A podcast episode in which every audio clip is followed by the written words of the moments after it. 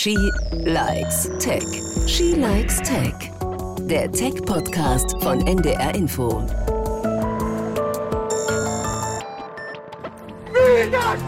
Wache auf Deutschland, geliebtes Deutschland.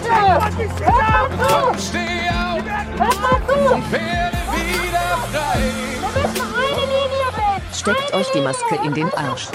Steckt euch den Test in den Arsch. Ja, heute wird, glaube ich, mein allerheftigstes Video von allen Corona-Videos, die ich überhaupt gemacht habe. Also es geht um die ganzen Verstrickungen, Verbindungen von Bill Gates und den ganzen Organisationen wie der Charité, wie dem Robert-Koch-Institut und so weiter. war immer so der Abend, wo ich tatsächlich dann schon so meine drei, dreieinhalb Stunden abends noch vor den Videos saß. Ne? Tatsächlich so die Verlinkung der Videos und dann auch wieder deren Verlinkungen. Also Hast du dich richtig so reingegraben? ja, immer tiefer rein.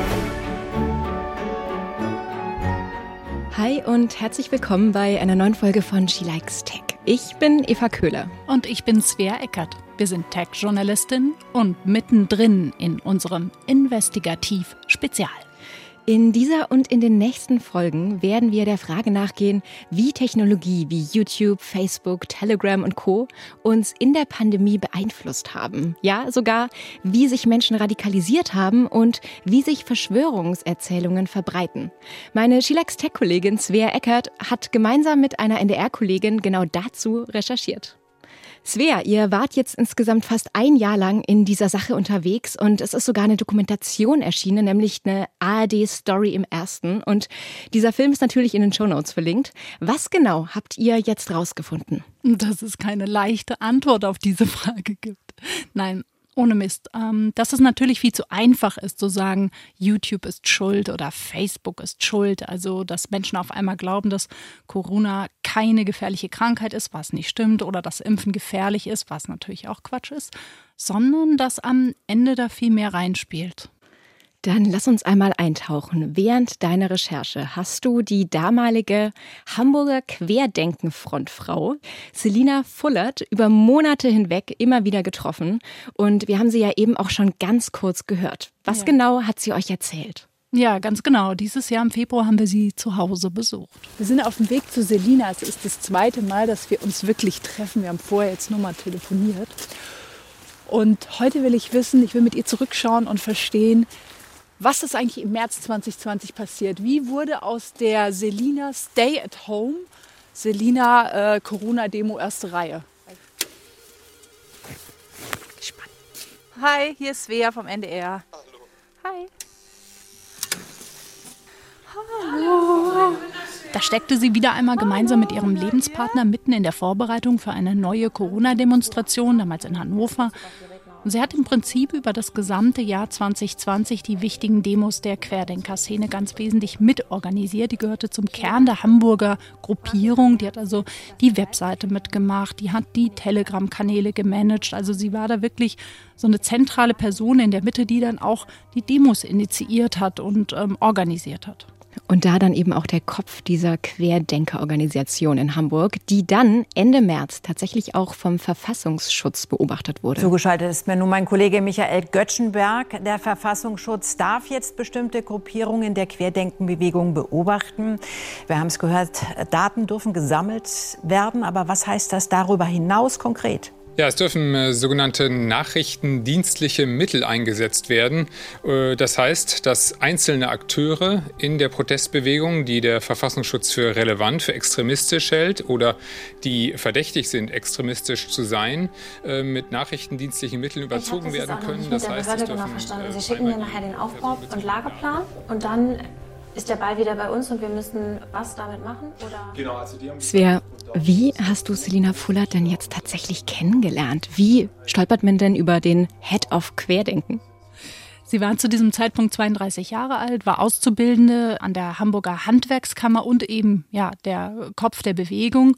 Und ich habe sie ganz ehrlich ganz einfach angeschrieben. Und dann saßen wir, ich glaube, das war im September, Oktober 2020, circa zwei Stunden in der Bäckerei am Hamburger Hauptbahnhof, war noch eine andere Querdenkerin dabei.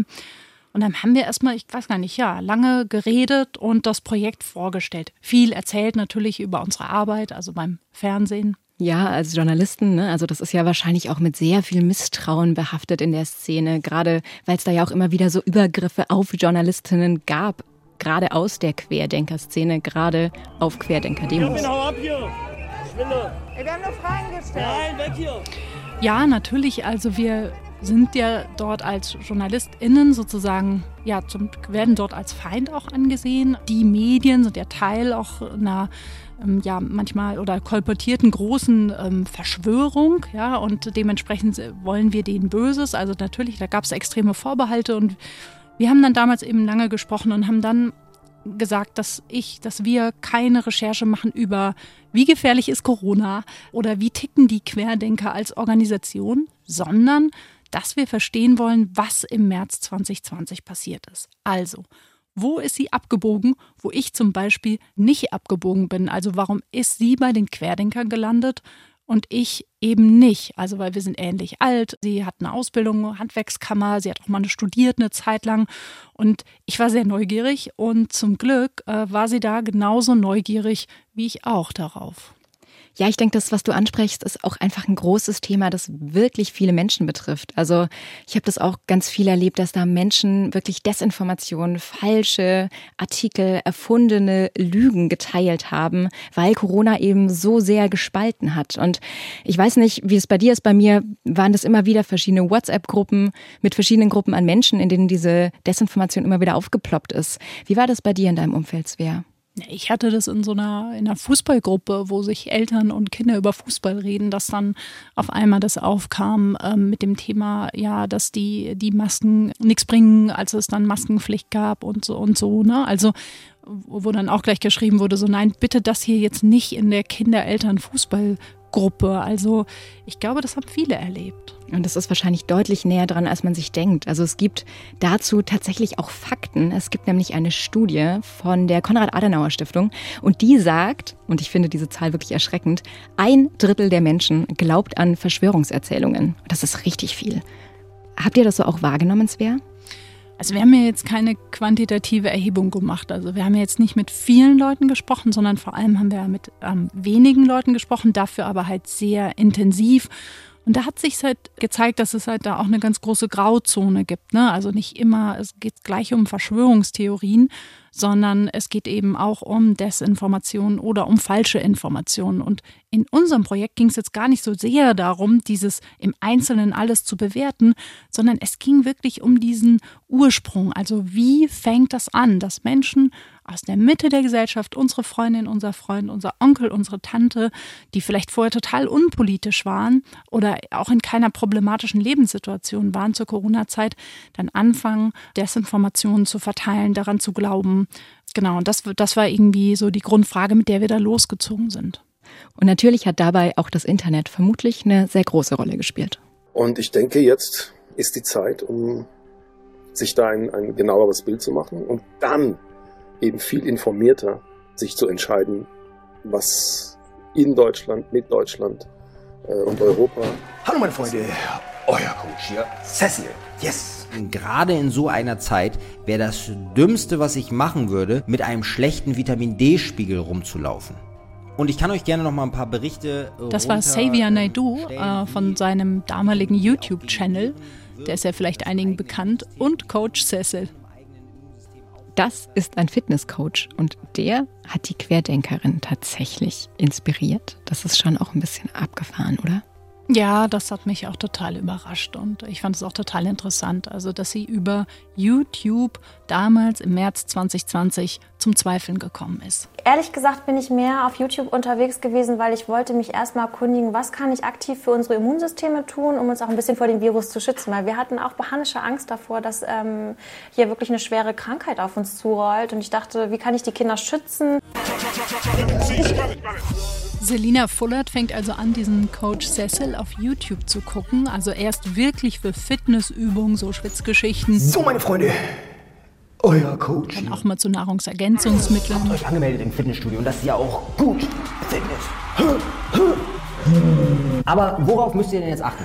Und der hatte dann irgendwann angefangen, tatsächlich mal zu hinterfragen, was steckt eigentlich hinter diesem Coronavirus, wie gefährlich ist der und wie können wir unser Immunsystem stärken. Viele Menschen vertrauen dem Robert Koch Institut und mit den ganzen Zahlen und diesem ganzen Hin und Her vertrauen dem Robert Koch Institut nicht mehr. Und dann fing er aber auch an, immer mehr Aufklärungsvideos zu machen und man ist dann da hängen geblieben. Ja, Aufklärungsvideos äh, meint Selina Fullert. Da meint sie eben alles, was Corona damals hinterfragt hat. Vielleicht zu ihrer persönlichen Situation. Sie war während dieser Zeit in der Corona-Pandemie so, so relativ frisch getrennt. Ähm, sie war allein mit ihren beiden Kindern, vier und sechs Jahre, Lockdown, ähm, ne, die Schulen haben zu, die Kitas haben zu, sie macht eine Ausbildung, ist im Homeoffice und gleichzeitig natürlich dieser riesige Informationsbedarf. Es war immer so der Abend, wo ich tatsächlich dann schon so meine drei, dreieinhalb Stunden abends noch vor den Videos saß ne? oder auch ähm, vor Artikeln. Also bist du auf so eine richtige Recherche? Ja, natürlich. Ja. Also ich habe das nicht blind geglaubt, was da auf YouTube gezeigt wird. Schon geguckt, ähm, auch dieser Coach, ne, wo hat er in welchen Bereichen schon gearbeitet? Hatte, hast du dich richtig so reingegraben? Ja, immer ja. tiefer rein. Ja, to total. Aber dann natürlich, man sitzt dann schon Stunden vor so, so einem Laptop oder vom iPad ne, und und wie bist du von einem Video aufs andere gekommen? Bist du diesem, dem Empfehlungsalgorithmus gefolgt oder hast du auf Webseiten oder wie, genau, äh, wenn du nochmal dich daran zurückerinnerst, mm. wie lief dieser Rechercheprozess mm. ab? Also schon auch so. Oft wurden auch Quellen unter den Videos verlinkt. Da konnte man dann raufklicken und dann kam man halt weiter. Entweder so oder dieser Leit, diese Empfehlungsfaden, wobei das auch manchmal dann nicht so war. Und das ist ja auch mittlerweile viel Werbung auf YouTube. Ähm, tatsächlich so die Verlinkung der Videos und dann auch wieder deren Verlinkungen. Also, na, es ist eine Verlinkung zur nächsten quasi gewesen. Und so, ja, wurde sie dann zu immer neuen Videos, Blogs und Artikeln geführt. Und wann kam der Moment, an dem sie einfach so die seriöse Medienlandschaft, nenne ich es jetzt mal liebevoll, komplett verlassen hat? Also habt ihr darüber gesprochen? Der kam ehrlich gesagt erst erst später. Also weil das Ganze ist gar nicht so ein, so ein plötzlicher Prozess. Also das ist gar nicht so gewesen, dass Selina Fullert an einem Abend ein bisschen viel YouTube geguckt hat und dann wurde sie zur Querdenkerin, sondern das war ein Prozess, der ging über Tage, vielleicht sogar auch über Wochen. Ist ganz interessant. Ich habe ihren Instagram-Account auch parallel eben gelegt und mir eben angeschaut, okay, wie hat sich das auf Instagram verändert? Und es war für mich total spannend, weil sie so bis Mitte April ungefähr äh, so Hashtags verwendet hat, die ich auch verwendet habe. Also Stay at Home und ähm, wir bleiben alle zu Hause und so weiter. Ne? Und dann dreht sich das irgendwann und auf einmal gibt es dann so einen typischen damals ähm, Corona-Rebellen-Hashtag, der war irgendwie Stay Awake, so nach dem Motto, bleibt wachsam und bleibt kritisch und hinterfragen. Und das wechselt. Und da ist natürlich wirklich die Frage, was ist da auf YouTube passiert? Und hast du eine Erklärung, was da auf YouTube passiert ist? Also wie fühlte sie sich, als sie diese Videos geguckt hat? Wann kam dieser Moment, der tatsächlich sagte, das sind ja alles Lügen? Also wann hat sie wirklich angefangen, diese Momente zu glauben, die ihr da erzählt wurden? Weil also, skeptisch war sie ja. Genau, also die Skepsis nahm einfach immer mehr zu und sie selbst sagt, es äh, wäre dann so ein YouTube-Video gewesen, da gab es so eine Rechtsanwältin, die hatte gegen das Infektionsschutzgesetz ähm, geklagt und die wurde dann in eine psychiatrische Klinik eingewiesen und man wusste nicht, war die einfach psychisch krank ähm, da wurde dann damals in dieser, in dieser, nenn mal Verschwörerbubble, dieser Zusammenhang hergestellt, okay, ähm, da wird eine Rechtsanwältin in die Psychiatrie eingewiesen. Aha, vielleicht äh, war das ja wirklich, weil sie geklagt hat und man will die jetzt wegsperren. Und ich hatte später mal mit ihr nochmal drüber gesprochen, da sagte sie, das wäre so der Moment gewesen, wo sie gesagt hätte, okay, ich melde jetzt eine Demonstration in Hamburg an. Leute, hört mal zu! Fasse jetzt einfach nochmal zusammen. Also es gibt diese Rechtsanwältin, der passiert etwas Blödes und auf der Tatsache, dass ihr etwas passiert, baut eine ganze Szene mehr oder weniger ihre Skepsis auf und ruft, die sperren uns weg, wenn wir unsere Meinung sagen. Das ist so grob passiert. Und dadurch hat sie sich dann berufen gefühlt, einfach ihre Meinung laut rauszuschreien, Demonstrationen zu organisieren. Das ist ja dennoch ein Riesenschritt, ne? Wie wie kommt man denn dazu als Mensch, der sich eigentlich gar nicht so sehr für Politik wahrscheinlich davor interessiert hat, also wenn es anders ist, widersprich mir, plötzlich dazu tatsächlich Demos zu organisieren? Also das ist ja wirklich ein richtig, richtig weiter Schritt. Ja, ja, ja. Also ich glaube, da, da, spielen einfach ganz viele Faktoren zusammen. Ne? Und ähm, ein Faktor ist natürlich, dass in diesem März, also wir, wir alle waren in so einer totalen Phase der Unsicherheit und der Angst. Heute Morgen in Bergamo ein beängstigendes Bild. Ein ganzer Konvoi von Militärfahrzeugen bringt Tote zu Krematorien. Die Anlagen des Stadtfriedhofs aber sollen dem Ansturm nicht gewachsen gewesen sein. Und es gab so eine Art, ja, ich nenne es mal Erschütterungsmoment in der Gesellschaft. Und immer dann, wenn es eben so eine Art Erschütterung gibt, wenn Menschen unter starken, starken Druck geraten, ne? wenn, wenn die Welt außerhalb aus den Fugen gerät, genau in diesem Moment sind wir anfällig dafür, ähm, dann an sowas wie eine Verschwörung auch zu glauben. Und das ist ja gar nicht so, dass so eine Verschwörung immer so von außen so leicht zu erkennen ist, sondern es gibt ja da so einen ganz großen Graubereich. Und ich wollte das noch einmal definieren, damit auch alle wissen, über was wir hier reden. Eine Verschwörung ist es eigentlich immer dann, wenn ich daran glaube, dass es im Hintergrund eine geheime oder eine böse Macht gibt oder einen großen Plan gibt, der etwas in einer bösen Absicht tut. Also zum Beispiel jemand wegsperrt. Ne? Oder es gibt ein, ja, eine geheime Macht, die Corona inszeniert, um etwas Bestimmtes zu erreichen, Medikamente zu verkaufen oder sowas. Dann fängt die Verschwörung an. Es geht aber auch, äh, glaube ich, ein bisschen darum, um dieses Missverstandenwerden auch. Ne? Also eine große Macht ist gegen jemanden. Gerade bei Corona spielte das ja oft eine große Rolle. Dieses, die wollen nicht, dass wir unsere Meinung sagen. Also da sind wir dann plötzlich auch in einer krassen Kritik, die in, einer Demo in einem demokratischen Land ja auch nahezu absurd ist, weil sie durften ja demonstrieren gehen. Sie waren ständig draußen. Sie haben ihre Meinung gesagt und dennoch war das ja eine der Kernthesen. Und was ich mich jetzt dennoch noch frage ist, diese YouTube-Videos, die all das proklamiert haben und in, in die Welt geschrien haben, warum hat sie nicht einfach irgendwann wirklich abgeschaltet? Also warum ist sie da so stark hängen geblieben? Naja, sie hat in diesen YouTube-Videos die Antworten auf ihre Fragen gefunden. Und das waren eindeutige Antworten. Ich habe sie später auch nochmal äh, danach gefragt, gesagt, ist YouTube schuld, dass du ähm, eben Querdenkerin geworden bist? Und dann hat sie gesagt, nein, YouTube hat mir eigentlich die Augen geöffnet, weil YouTube hat mir ganz eine ganz andere Meinung gegeben als die, die ich überall sonst gefunden habe. Und ich glaube, also ich habe mit vielen auch gesprochen, auch auf den Demonstrationen, und das ist eben genau, genau der Punkt, ja. Hast du jemals mit ihr darüber gesprochen, für was für eine Welt sie sich einsetzt? Was ist ihre Vision? Wofür kämpft sie?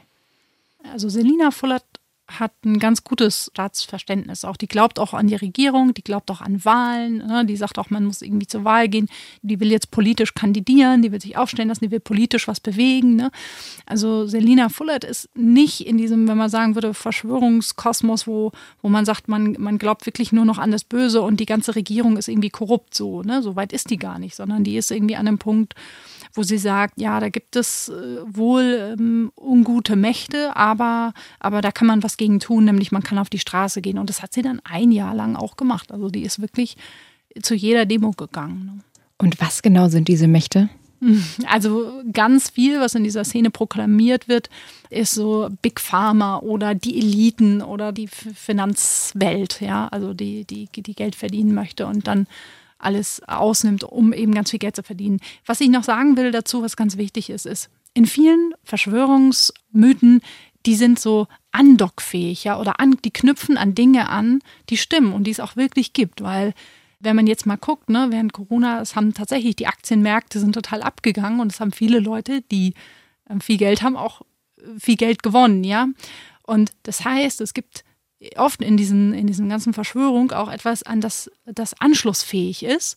Und daraufhin bauen die dann auf und, und nehmen einen mit, aber in eine, in eine wirkliche große Verschwörungswelt. Ja. Und das ist genau das Problem an diesen, an diesen Verschwörungsmythen.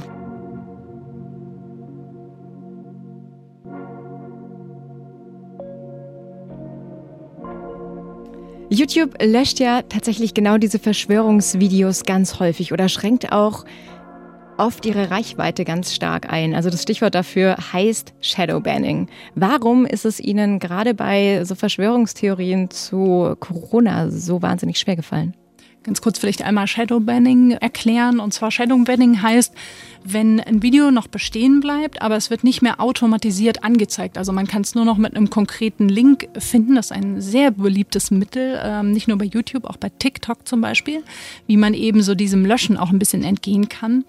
Und gerade in der Anfangszeit, also gerade im März 2020, hat YouTube vergleichsweise wenig gelöscht. Ich erinnere mich da noch sehr gut dran, weil wir da eben auch genau zu diesen Videos recherchiert haben. Und ähm, mein Eindruck ist, die hatten das damals nicht so stark auf dem Schirm, beziehungsweise es war einfach auch total unübersichtlich und schwierig und man wusste eigentlich auch gar nicht so genau, ist das eine Fake News, ist das ein kritischer Beitrag ne? oder ähm, hat, hat der Wissenschaftler, die Wissenschaftlerin sogar recht. Man kann nicht dahin gehen und sagen, ist das Virus da, dann ist das Virus schuld. Also es war einfach dadurch, dass das die Gesamtsituation so unübersichtlich war, hat eben auch YouTube dann nicht irgendwie knallhart alles Mögliche weggelöscht, sondern ganz viel lange stehen lassen. Und es gab dann, ich weiß nicht, Eva, erinnerst du dich noch an diesen Faktencheck-Hinweis? Natürlich. Das weiß ja meine Arbeitswelt. Natürlich. Ja, und weißt du noch, dass der aussah wie ein Gütesiegel? Weißt du noch? Und die Assoziation hatte ich nie. Okay. Oh wow. Nein, wie sah der aus? Ja, das war halt unten drunter diese Information oder Covid-19, korrekte Information, weißt du noch? Doch, der sieht aus wie der Hinweis, dass etwas das Funkteil des ARD-Netzwerks ist. Ja, oder, oder ich finde, der sieht so aus wie Stiftung Warentest hat, diese, hat diesen YouTube-Beitrag besonders geprüft. Ich fand es sehr unglücklich. Und es kam dann erst später im Verlauf, dass YouTube schneller und auch radikaler gelöscht hat. Was ist so deine Perspektive zum Thema Löschen? Also Löschen sind ja zwei Teile. Ne? Auf der einen Seite ist es so, dass es wichtig ist, dass großer Quatsch und Gewalt und Terror gelöscht wird. Auf der anderen Seite gibt es ja auch wirklich sowas wie eine Meinungsfreiheit. Das heißt, an welcher Stelle wird denn da dann gelöscht? Wie, wie siehst du das? Hat YouTube da einfach total verpennt oder hätten sie viel schneller rein müssen oder waren sie eigentlich genau richtig, weil Meinung ist halt Meinung? Also das ist wirklich keine, kein leichter Job. Ne? Gerade auf YouTube, wenn man sich mal überlegt, ähm, wir reden bei YouTube über eine Milliarde Stunden Wiedergabezeit täglich. Ja, also das kann niemand gucken und um, das ist auch schwierig zu filtern. Trotzdem ist es keine Entschuldigung, ne? weil ich meine, das ist nun mal der Job auch von jeder Tageszeitung, äh, von jeder Webseite, den Content, den sie haben, auch ein Stück weit zu, ja, zu moderieren. Aber wir haben eben bei, bei YouTube und genauso auch bei Facebook eben dieses große Problem, dass die ganz, ganz viele Jahre dieses Selbstverständnis hatten, wir sind eine Plattform und eine Plattform schränkt eben die Meinungsfreiheit nicht ein und äh, ja, also das hat natürlich was auch damit zu tun, dass es eben eine US-Plattform hat, wo dieses Thema Meinungsfreiheit über das First Amendment ähm, sogar noch einen anderen Stellenwert hat, ähm, als jetzt vergleichsweise in Deutschland, wo es ja im Artikel 5 Grundgesetz auch schon relativ hoch ist. Und das ist meiner Ansicht nach ein Grund, warum sich YouTube auch viele Jahre sehr schwer getan hat mit dem Löschen. Ne? Und dazu kommt natürlich noch dieser Graubereich. Erklär kurz den First Amendment also dieser erste Zusatzartikel zur Verfassung der Vereinigten Staaten, der eben nochmal ganz konkret auf die Meinungsfreiheit eben hinweist und dass, dass es halt keinen Einfluss geben darf auf, ähm, ja, auf die Meinung von außen. Im Gegensatz zum Beispiel zu TikTok, die aus China sind, ja, und die wieder ein ganz anderes Zensurverständnis haben so ein Plattformexport ist immer natürlich auch ein Stück weit Ideologieexport. Wenn wir eine US-Plattform haben wie YouTube, wo in den USA eben Meinungsfreiheit sehr hoch gehalten wird, ja, dann haben wir eben auch lange, viele Jahre diese Argumentation gehabt, wir greifen wirklich nur ein, wenn es um wirklich um krasse Gewalt geht oder wenn es um Pädophilie geht oder um andere, ja, sagen wir mal, strafrechtlich relevante Inhalte. Und bei sowas wie Desinformation, Falschinformation, da halten wir uns aber schön raus, weil das ist ja über Meinungsfreiheit gedeckt. Ne? Und der Situation waren wir viele Jahre. Und dazu kam eben noch, dass wir am Anfang der Pandemie so, ein, so einen wahnsinnigen Graubereich hatten, auch an Unsicherheit, dass man einfach auch nicht wusste, ja, ist das jetzt Fake News oder hat er vielleicht sogar recht? Ne? Svea, eine letzte Frage an dich. Wie hat dich diese Begleitung, dieser Blick auf dieses Querdenken, auf diese Querdenkenwelt verändert? Also, ich fand das eine wahnsinnig spannende Recherche, die ich unheimlich gerne gemacht habe, weil so zwei Sachen wieder so überdeutlich geworden sind. Wenn du mit Menschen zu tun hast, wenn du mit Menschen redest, wo du vorher denkst, hä, wie kann man nur so sein? Und dann redest du mit denen, dann entwickelst du ein Verständnis für die, auch wenn du nicht einer Meinung bist. Ganz im Gegenteil, wir waren in der ganzen Recherche gegenteiliger Meinung und trotzdem konnten wir miteinander reden über diese, genau, über diese Entwicklung. Wie bist du eigentlich dahin gekommen? Ja, wie bist du so geworden? Und die war da genauso neugierig wie ich und auf der Ebene hatten wir dann irgendwie eine Ebene und das, das hat Spaß gemacht und das hat mich sehr bereichert und ich hoffe, dass unser Podcast auch viele von euch Zuhörerinnen und Zuhörern bereichert, weil ihr vielleicht eben auch Freunde, Freundinnen oder Onkel oder Tanten habt, die eben auch in diese Richtung gegangen sind. Eine spannende Perspektive. Und ich glaube, liebes Svea, wir sind fertig für heute. Wie geht's weiter? Ja, also in der Folge 2, Selina Fullert, ich habe es gerade angedeutet, war genauso neugierig wie ich und die wollte das noch genauer wissen, was eigentlich auf YouTube los war in der Zeit. Und deswegen hat sie uns ihre gesamte YouTube-Historie, also alles, was sie in der Zeit gesehen hat, die hat sie uns gegeben. Die hat sie bei YouTube angefragt, hat sie uns gegeben. Und das ist sehr spannend, weil klar, da am Anfang, wir hatten es ja schon gehört, Coach Cecil und Xavier Naidu, dann natürlich auch diese typischen Sachen, Wolfgang Wodark, äh, Sucharit Bhakti, ja klar, dann natürlich auch Ken Jebsen mit KenFM. Also da ging es ab.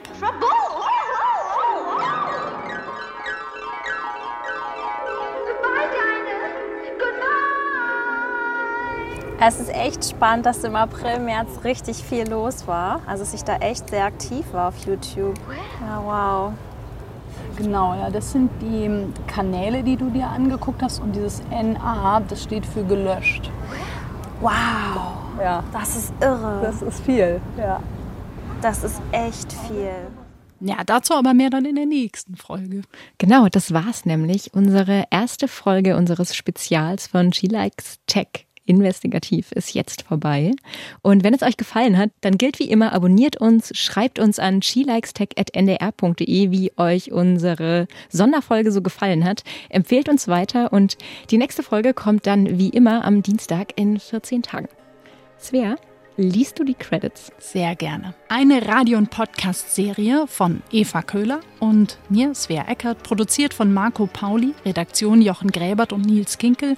Mitarbeit meine Filmkoautorin Caroline Schmidt und viele NDR-KollegInnen. Chiara Cesaro Tadic, Nils Kassiens, Eileen Eisenbrand, Kim Mauch, Sabine Leipertz, Henning Wirz. In Zusammenarbeit mit der NDR Dokumentation und Investigation. Musik vom wunderbaren Patrick Pusko, eine Produktion des Norddeutschen Rundfunks 2021 als Podcast in der ARD Audiothek. Mehr Informationen auf ndr.de. Tschüss. Tschüss. She likes Tech. She likes Tech. Der Tech-Podcast von NDR Info.